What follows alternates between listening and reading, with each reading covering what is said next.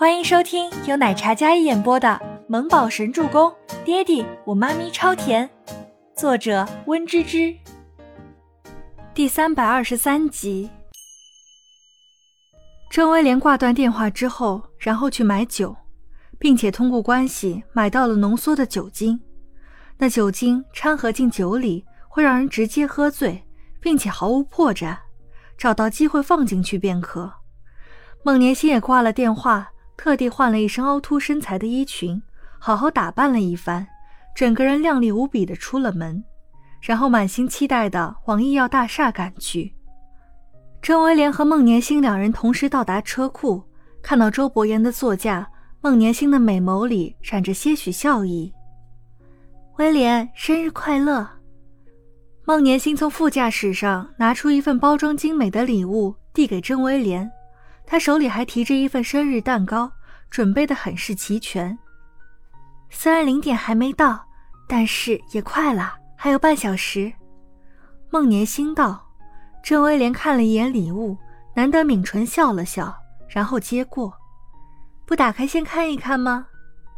孟年心看着郑威廉，还没到，明天再看。谢谢你，年心。郑威廉心里有些暖暖的，不管他送什么，他都喜欢。他也是唯一一个能每年记得他生日的人。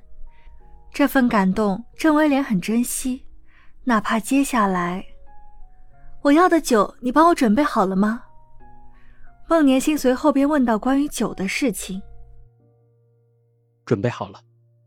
郑威廉将礼物放进自己车里。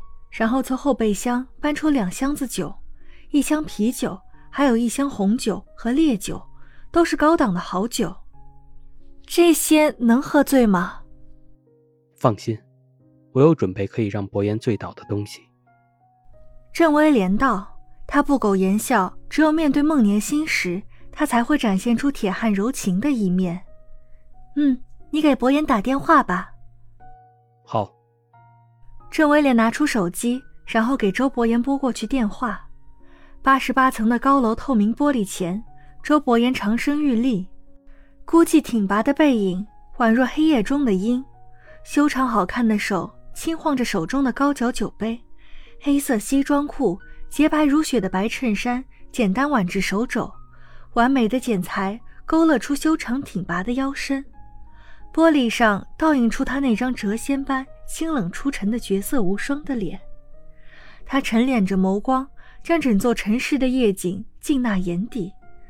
窗外投射进来的光影，附在他线条明朗的身躯上，仿佛裹了一层耀眼的金光。不管从哪个角度看，都是致命绝俊、清贵无双。身后的手机响起，周伯言转身去拿手机，黑色的手机震动声在寂静的空间里尤为刺耳。以为是妻子的电话，但却显示的是郑威廉三个字。周伯言将酒杯放下，茶几上已收拾干净，只剩下三四个空酒瓶。喂，清冷低沉的嗓音，没有丝毫感情可言一般。伯言，我跟年心在楼下，再过半小时我生日，按照惯例一起过生日啊。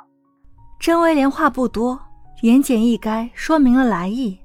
孟年星没有给周伯言打电话，因为他知道伯言此时对倪清欢的感情还不是他能介入的。但郑威廉就不同，他们是兄弟，伯言对他的戒心就没有那么重。上来吧，我给你开电梯。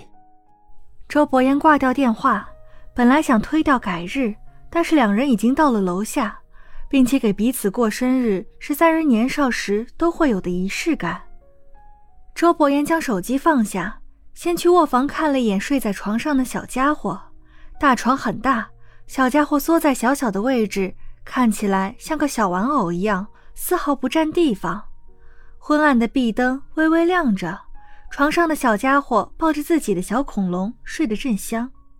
虽然心智早熟，可毕竟还是个孩子。周伯言弯腰在儿子那白皙的小脸上亲了亲。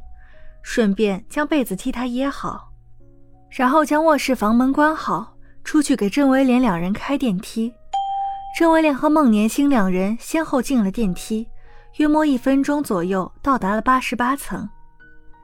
伯言，孟年星柔柔的唤了一声周伯言，然后眼神温柔的不像话。周伯言站在那里，明亮的灯光映得他五官像是蒙上了一层好看的阴影，将他完美的容颜勾勒得更加神秘，也愈发迷人俊逸。进来吧。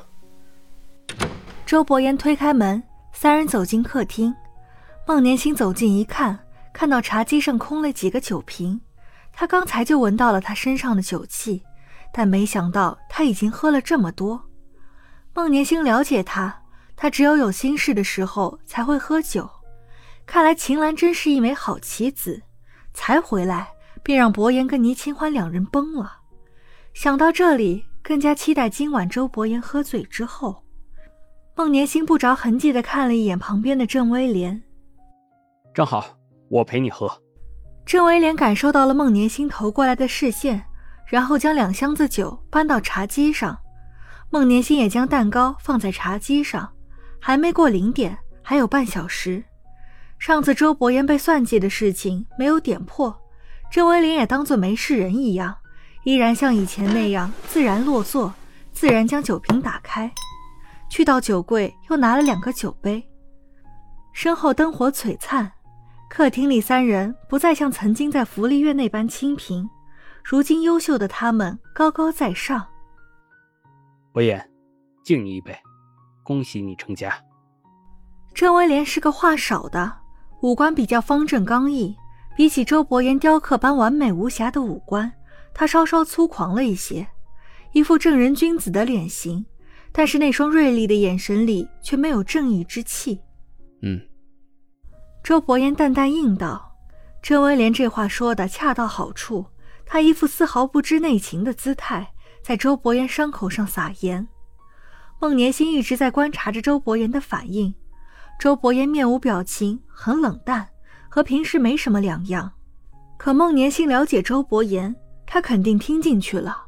加上今天秦岚回来闹的那一通，他一定是备受打击。秦岚虽然刚苏醒没错，但是他植物人躺了五年，醒过来的记忆还停留在五年前昏迷前夕。可以说，他的那些记忆犹如昨日，五年前可是精彩的很呢。本集播讲完毕，感谢您的收听，我们下集再见。